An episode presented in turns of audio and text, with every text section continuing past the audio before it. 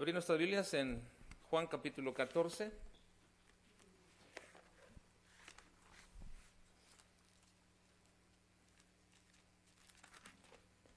Y estamos observando los capítulos 14, 15, 16 y 17 bajo un tema general que se llama la teología de Cristo. Es decir, lo que Cristo nos enseña acerca de Dios el Padre, de Dios el Espíritu Santo y de sí mismo como Dios.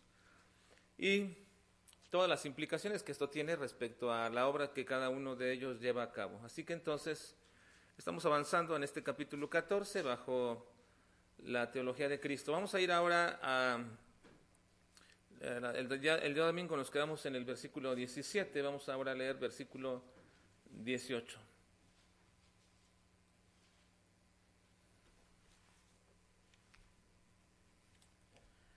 Dice la palabra de Dios, versículo 18, no os dejaré huérfanos, vendré a vosotros. Todavía un poco y el mundo no me verá más para más, pero vosotros me veréis, porque yo vivo, vosotros también viviréis. En aquel día vosotros conoceréis que yo estoy en mi Padre y vosotros en mí y yo en vosotros. El que tiene mis mandamientos y los guarda, ese es el que me ama. Y el que me ama será amado por mi Padre, y yo le amaré y me manifestaré a él. Le dijo Judas, no el Iscariote, Señor, ¿cómo es que te manifestarás a nosotros y no al mundo? Respondió Jesús y le dijo, El que me ama, mi palabra guardará, y mi Padre le amará, y vendremos a él y haremos morada con él. El que no me ama no guardará mis palabras, y la palabra que habéis oído no es mía, sino del Padre que me envió. Os he dicho estas cosas estando con vosotros. Estos versículos van a manifestarnos en esta noche acerca, una vez más, acerca del el amor y su manifestación en obediencia. Si hay una prueba clara respecto de lo que es o de que alguien dice amar, debe ser precisamente la obediencia. Volviendo una vez más, hermanos, a la doctrina del amor, la enseñanza de Cristo una vez más la vuelve a poner como base de la enseñanza respecto a la verdad o la veracidad o genuinidad de los verdaderos discípulos del Señor Jesucristo. Esta enseñanza, como todas las que ha venido diciendo, pero específicamente esta que tiene que ver con el amor, es una vez más la manifestación de una enseñanza que tiene que ver para manifestar o dar a conocer la veracidad o genuinidad que son o que tienen los verdaderos discípulos del Señor Jesucristo. Cristo les habla en estos versículos como si, como si Dios tuviera que, o como si Cristo tuviera que cerciorarse o saber si ellos eran o no verdaderos discípulos. Pero lo que en realidad está haciendo Cristo es fundamentar claramente la enseñanza de lo que ellos y los posteriores creyentes deberían ver como los fundamentos más prácticos de su nueva vida. Los fundamentos más prácticos de la nueva vida en Cristo están precisamente aquí en las enseñanzas acerca del amor. Y precisamente te has preguntado que quizás por qué Cristo es tan repetitivo sobre algunas enseñanzas. Mire, cuando uno enseña de manera expositiva, hay gente que de pronto dice, bueno, eso ya lo vimos, o esta enseñanza ya la, la dio este tema. Bueno, precisamente tiene que ver con el hecho de que muy probablemente nosotros digamos, que Cristo está repitiendo una y otra vez acerca de estos temas del amor. Quizás en el estudio de Juan hemos visto cuatro o cinco temas que tienen que ver con el amor. Y en todos ellos tenemos que entender y comprender que cuando Cristo habla acerca del amor, no es porque meramente quiera ser eh, reiterativo sobre una enseñanza, sino porque tiene una doble función, repetir una y otra vez acerca de una misma enseñanza.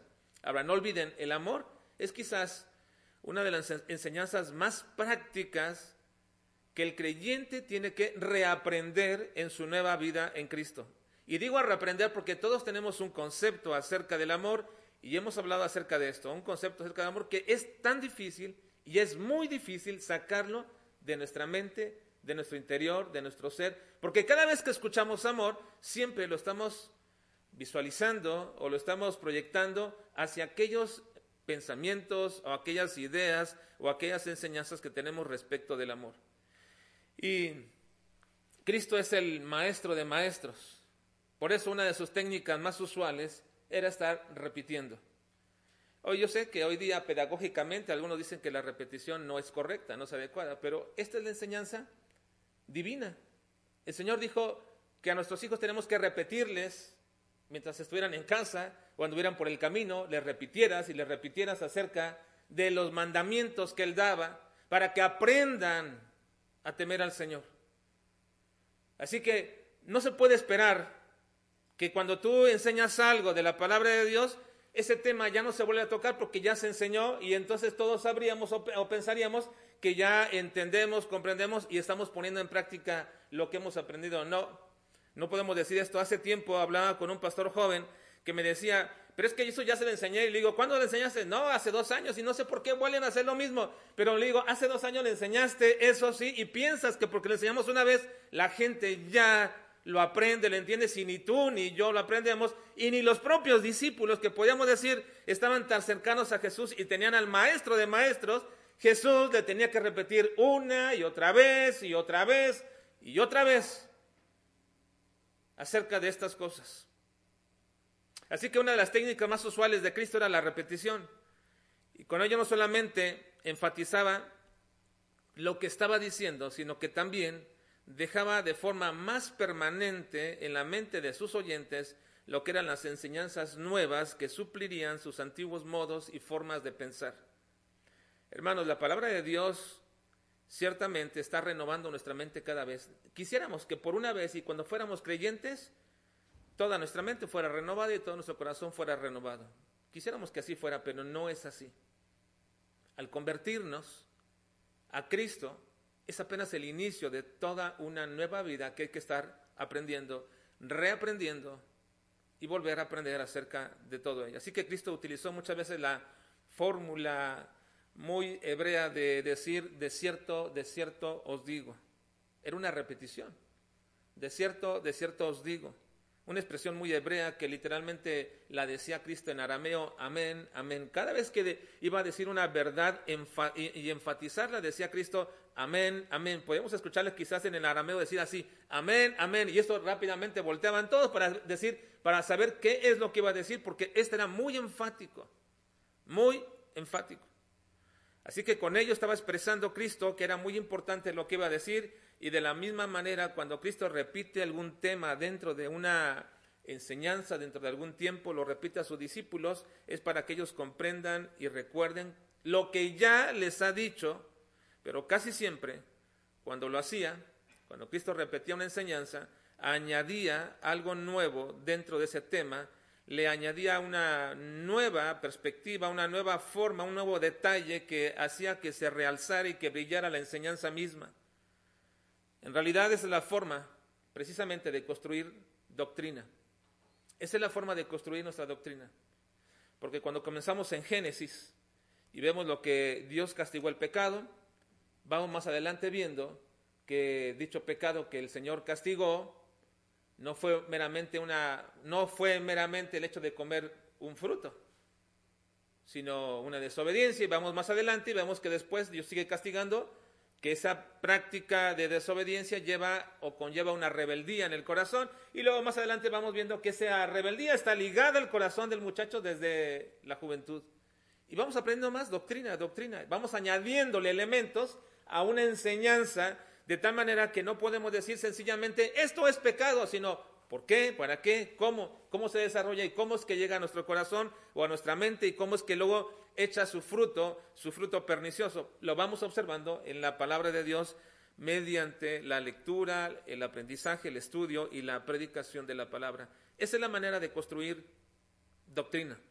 Y una vez más, por doctrina no me estoy refiriendo a aquellas enseñanzas cardinales acerca de Dios, de Jesucristo, del Espíritu Santo, de la iglesia, de la venida de Cristo, del infierno, del cielo. No, no me refiero a esas enseñanzas doctrinales, cardinales, sino a la enseñanza general de toda la escritura que nos lleva precisamente a comprender y a entender todo lo que Dios es y quiere que nosotros desarrollemos. Así que entonces, esta enseñanza general de toda la escritura que debe ser enseñada y aprendida en la iglesia, solamente se obtiene mediante la repetición de las mismas doctrinas y añadiéndole nuevos elementos. Esto es lo que Pablo decía en Hechos capítulo 20, 27, cuando dice, porque no he rehuido anunciaros todo el consejo de Dios.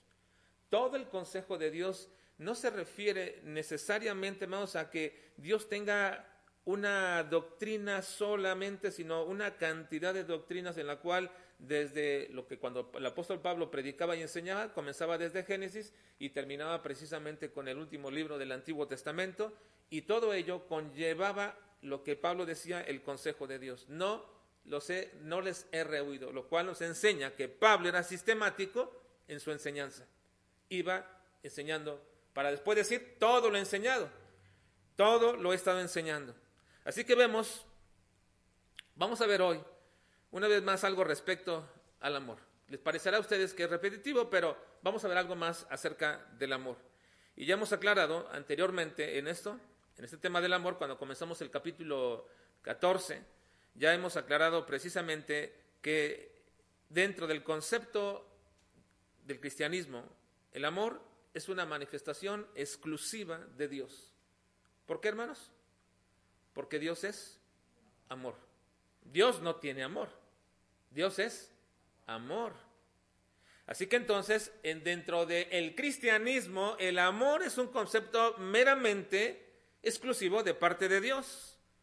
Pero toda persona que ha conocido a Dios, toda persona que ha conocido a Dios, y eso quiere decir que no solamente sabe de Él, sino que lo ha conocido en el sentido de comunión íntima, entonces dice la Biblia que Dios ha derramado en él verdaderamente el amor que es de Dios, lo ha derramado en el creyente. Si el amor es exclusivamente de índole divina, ¿cómo puede un hombre amar a los demás? Bueno, porque cuando ha conocido a Dios, Dios ha derramado en él precisamente el amor. Dice Romanos 5:5, y la esperanza no avergüenza porque el amor de Dios ha sido derramado en nuestros corazones por el Espíritu Santo que nos fue dado.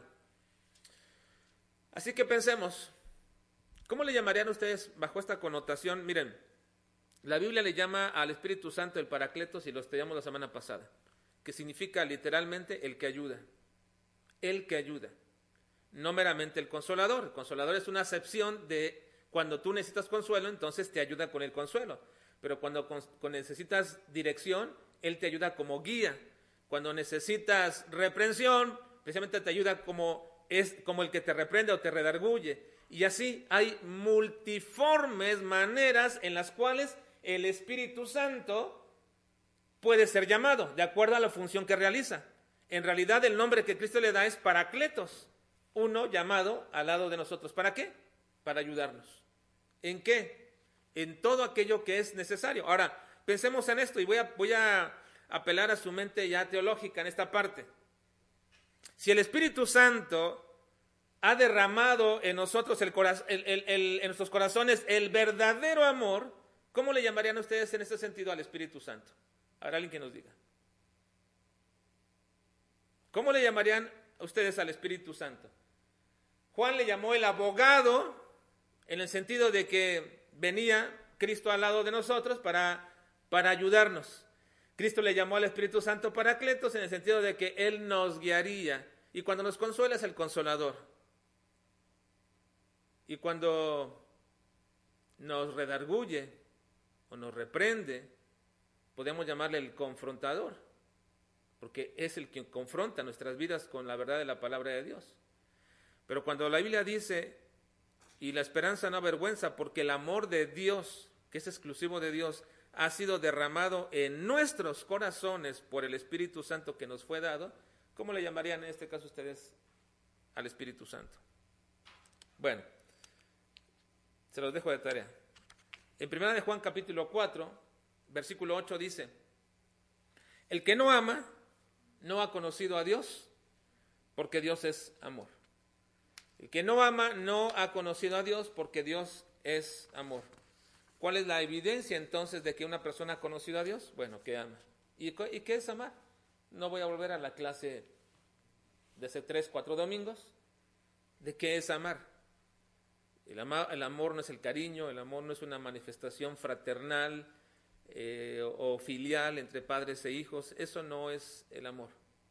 Ya hablamos acerca de esto, no lo voy a repetir ahora, aunque deberíamos estar repitiéndolo, pero tengo que adentrarme un poco más a lo que hoy quiero hacer. Esas son las bases de lo que conocemos como el amor divino o cristiano. Entonces ahora veamos algo más que Cristo nos enseña respecto de ese amor. Y podemos resumirlo bajo un principio que voy a enunciar de esta manera. Miren, para entender un poco más lo que Cristo nos habla del amor, déjenme decirle lo siguiente. El amor más sublime de un cristiano, el amor más sublime de un cristiano es el amor al Señor. El amor más sublime de un cristiano es el amor al Señor. Ninguno de nosotros puede amar más a alguien, llámese cónyuge, hijos o padres, no puede amar más a ellos que a Dios. No, no se puede. Ni tampoco ese amor puede ser mayor, ni el amor que le tenemos a Dios, ni el amor que le tenemos a nuestros padres o a nuestros hijos, derivado del amor que tenemos del Señor. Ese amor no puede ser mayor, el amor que manifestemos tanto a Dios como a nuestra, a nuestra familia o gente cercana, no puede ser mayor que nuestra obediencia a Cristo. Miren, el amor más sublime es el que tenemos a Dios. Ninguna expresión de nuestro amor para con cualquier familia puede ser mayor que nuestra obediencia a Cristo. En otras palabras, nuestro amor es directamente proporcional a nuestra obediencia. Sencillo.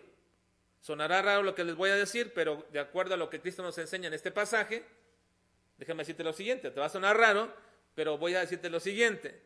Cuando tu esposo te dice que te ama, hermana, o viceversa, o hijos, o padres, cuando decimos que amamos, pero me enfoco en este momento cuando el esposo le dice a la hermana que la ama, pero no está obedeciendo al Señor en los mandamientos más mínimos, y pon en tu mente algunos de ellos. Varón, bueno, aquí estamos cuatro, así que a, cuatro, sus cuatro me refiero físicamente y a todos los que están allá en, en sus casas. Pon en tu mente, haz un listado rápido de cinco mandamientos. ¿Cinco mandamientos? Claro, ahora tú dices, ah, cinco, cinco, no, no me acuerdo ninguno. Bueno, entonces, nada más pon dos. Dos mandamientos del Señor. ¿Los tienes ya en mente? Dos mandamientos del Señor. Así que ya los tienes en tu mente. Y ahora pregunto, ¿los has cumplido? ¿Estás cumpliendo? ¿Te esfuerzas por cumplirlos? Si tu respuesta es no, dices, no, no, la verdad fallo en ello. Mandamientos mínimos. Mínimos. Si no los has cumplido, entonces, hermana, tu esposo te está mintiendo cuando dice que te ama. Te está mintiendo. Porque si la verdad, y creemos esta verdad, que solamente el que conoce a Dios puede amar, y que el amor genuino de un creyente proviene porque Dios ha derramado ese amor en nosotros, y si mi manifestación de amor se vuelve veraz, o genuino, cuando le obedezco, porque la obediencia es el parámetro del amor, entonces, si yo no puedo, yo no puedo obedecer en cosas mínimas, entonces miento cuando digo que estoy amando. Ahora, no digo que mienta conscientemente. No digo que esté mintiendo conscientemente. Es decir, ah, conscientemente sé que estoy mintiendo y, le, estoy le estoy mintiendo abiertamente a mi esposa al decirle te amo o a mis hijos te amo. O viceversa, esposas a sus esposos. No, no digo que estén mintiendo, no digo que estén mintiendo conscientemente, pero sí están mintiendo consecuentemente. Eso sí, están mintiendo consecuentemente. ¿Debido a qué? A la enseñanza de Cristo en este pasaje. ¿Cuál enseñanza? Veámoslo. Versículo 18 al 20. Por favor, ahí todos juntos. 18 al 20. Vean, ¿por qué digo que mentimos cuando nuestra obediencia no está en relación directamente proporcional al amor que decimos tener? Vean lo que Cristo dice. No os dejaré huérfanos, vendré a vosotros. Todavía un poco y el mundo no me verá, no me verá más. Pero vosotros me veréis porque yo vivo, vosotros también viviréis. En aquel día vosotros conoceréis que yo estoy en mi Padre y vosotros en mí y yo en vosotros.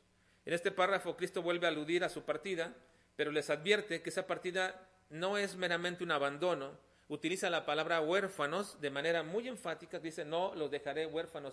Pero ¿por qué Cristo hablaría de dejarles huérfanos si Él no es el Padre de los discípulos? Él no es el Padre de los discípulos. ¿Cómo, es que Cristo utiliza esta palabra para darle un énfasis de lo que quiere decir? No los voy a dejar huérfanos. Ellos eran sus discípulos, Él no era su Padre. Pero utiliza la palabra huérfanos precisamente para darles a entender el estado en que ellos se encuentran en ese momento. La palabra griega huérfanos es de orfanos, que significa sin padres, pero enfáticamente nada más significa eso, porque en realidad la palabra lo que quiere decir su connotación es afligido. La palabra huérfano en realidad en su, en, su eh, definición literal significa afligido. Un huérfano es un afligido. Y aflicción precisamente porque no tiene padres. Así que Cristo dice que no se preocupen, no los quiere dejar afligidos, porque Él no los está abandonando. Que no se aflijan porque le dice, vendré otra vez. Así que no te aflijas, vendré otra vez. En segundo lugar, no te aflijas porque aunque los demás no me vean, ustedes sí me pueden ver. Y tercero, aunque yo voy a morir, en realidad eso no culmina mi vida.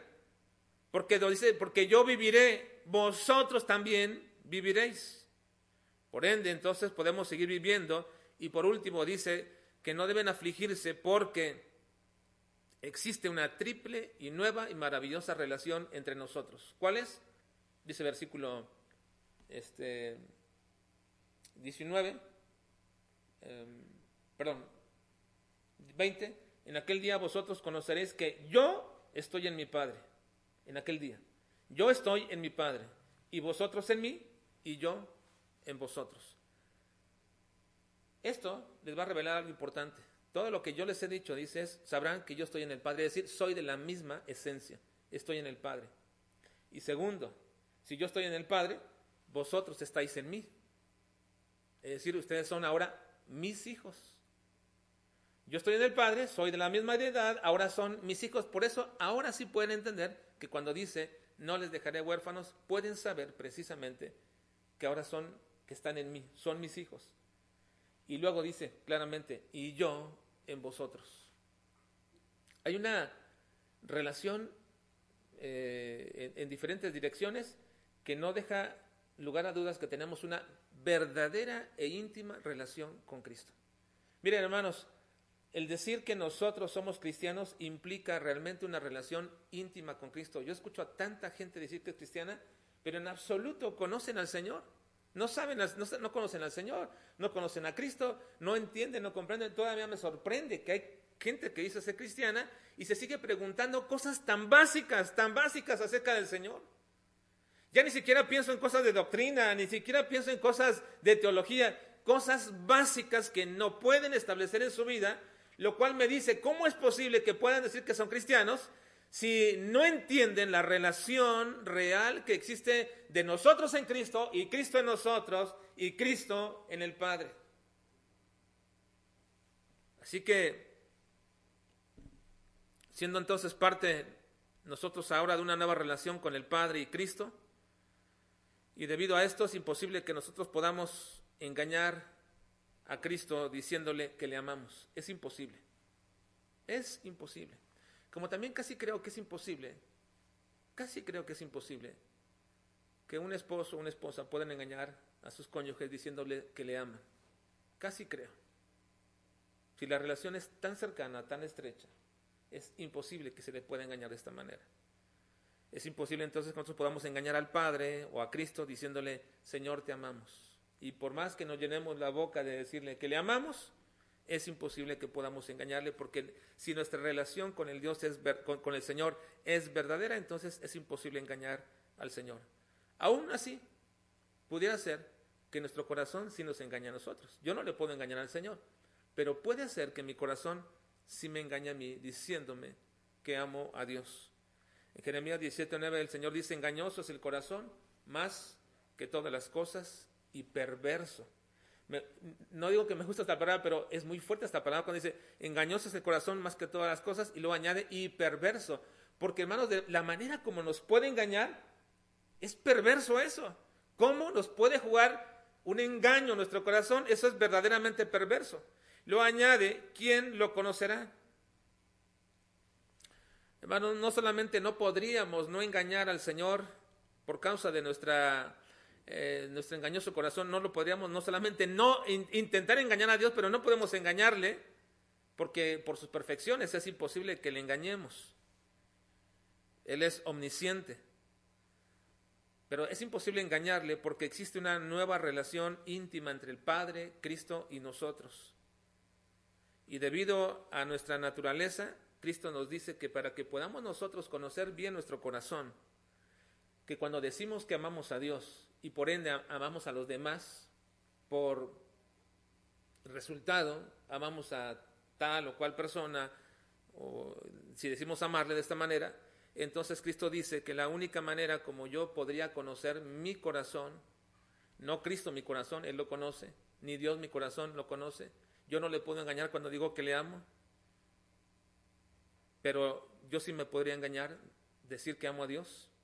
Y entonces Cristo dice que la única manera como yo podría conocer realmente, debido a mi naturaleza de corazón engañoso y depravada y corrupta, es precisamente entender y saber que la única forma de saber que si lo que yo digo de amar al Señor es verificarlo con una característica.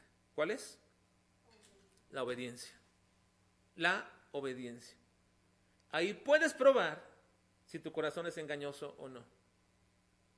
Ahí puedes declarar y abrir totalmente y no hay manera que tu corazón te pueda engañar. Y Cristo dice, la única manera que ustedes pueden saber si me aman realmente es mediante esta prueba o el test de la obediencia. Vean lo que dice el versículo 21 y 24.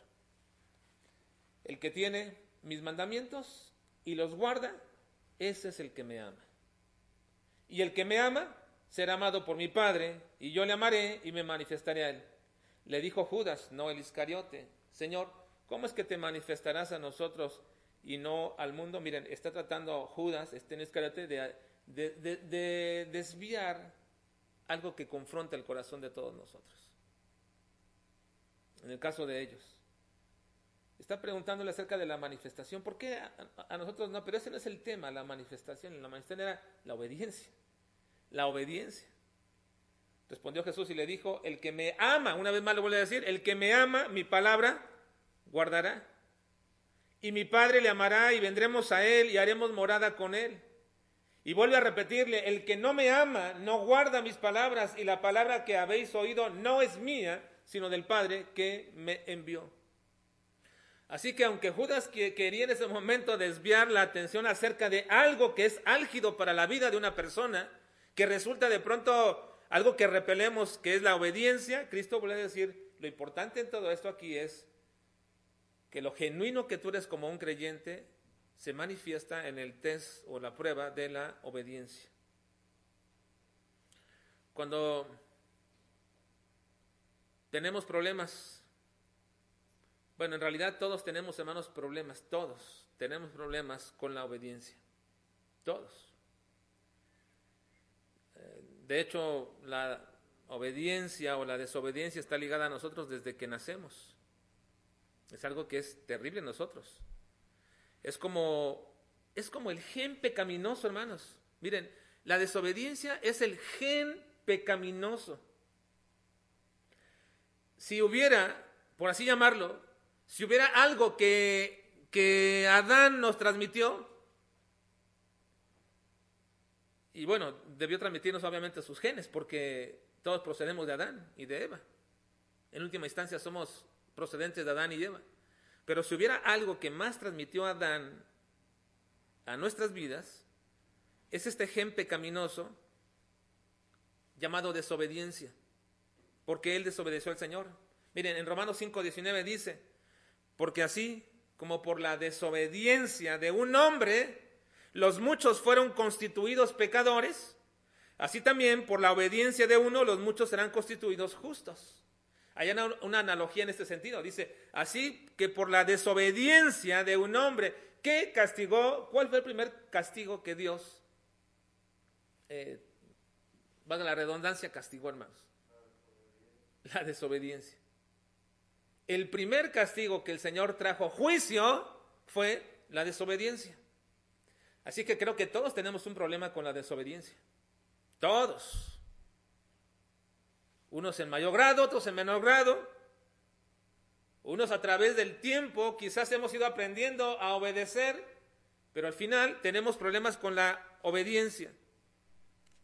Así que Adán nos transmite el gen de la desobediencia. Y por ello es que Dios nos llama, por eso es que Dios nos llama hijos de desobediencia. Somos hijos de desobediencia. Usa esta frase, hijo de desobediencia, como una figura retórica. Cuando uno, ah, eh, por ejemplo, uno quiere enfatizar el origen de dónde es, uno dice, eh, soy hijo, mm, hijo, por ejemplo, de una cultura o hijo de un país en un sentido, para enfatizar de dónde procedemos y de dónde están todas nuestras características.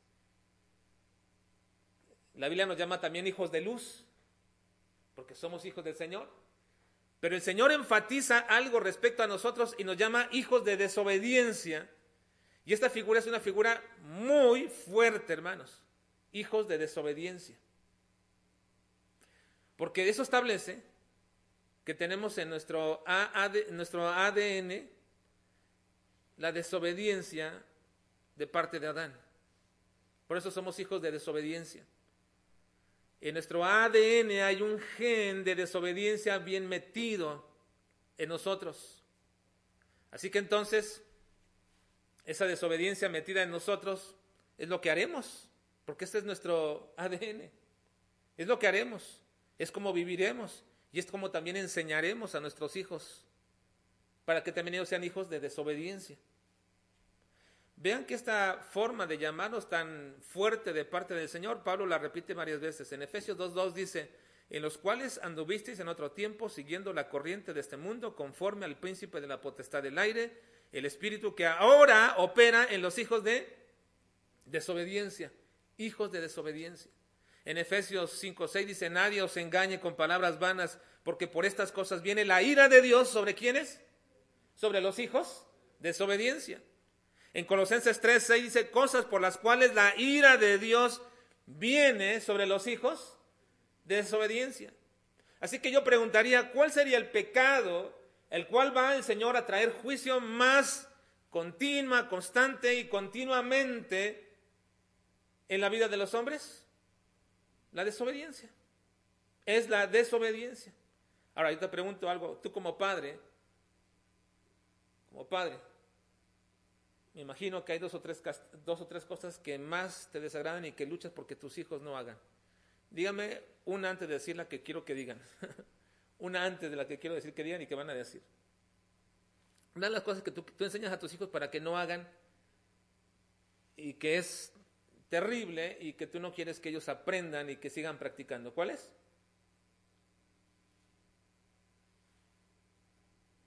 La mentira. ¿La mentira no es algo que todos continuamente castigamos de nuestros hijos?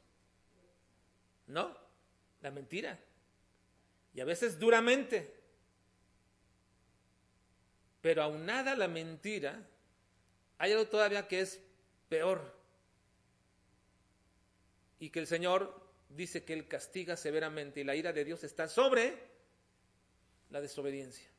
De tal manera que puede decir, podríamos decirle a un hijo rebelde, no importa si es de un hogar cristiano o si es de un hogar, un hogar que no es cristiano, podríamos decirle que si ese hijo rebelde es un hijo de desobediencia. Porque su gen, su ADN está plenamente lleno de desobediencia. Así que entonces, hermanos, es claro el mensaje de nuestro Señor Jesucristo. Tu amor, dice Cristo, tu amor a mí es verdadero, es real, si me obedeces, si guardas mis mandamientos. Si me obedeces, tu amor es real. Pero si no, es una simulación, es una palabrería. Miren, hermanos, cuando le decimos Señor, te amamos, antes de decir te amamos, debemos de verificar si obedecimos esa mañana o ese día. Porque si no es pura palabrería. Si solo le dices que lo amas pero no lo obedeces. Así que hace rato dije, díganme dos cosas. Bueno, ahí le voy a dejar una tarea en este momento. Antes de que se acuesten esta noche, sinceramente, hermanos, allá en su casa, están aquí presentes, antes de que se acuesten ahí, lleguen a su casa, hagan una lista de cinco cosas. Escriban las cinco cosas, mandatos que vienen a tu mente que el Señor te ha mandado que debes de hacer. Cinco mandatos del Señor. Si no los hacen, son desobedientes, hermano, porque es un mandato. Háganlo, por favor. Lleguen a casa. Mire, yo sé que va a decir, ah, hermano, es cosa de niños. Cosa de niños.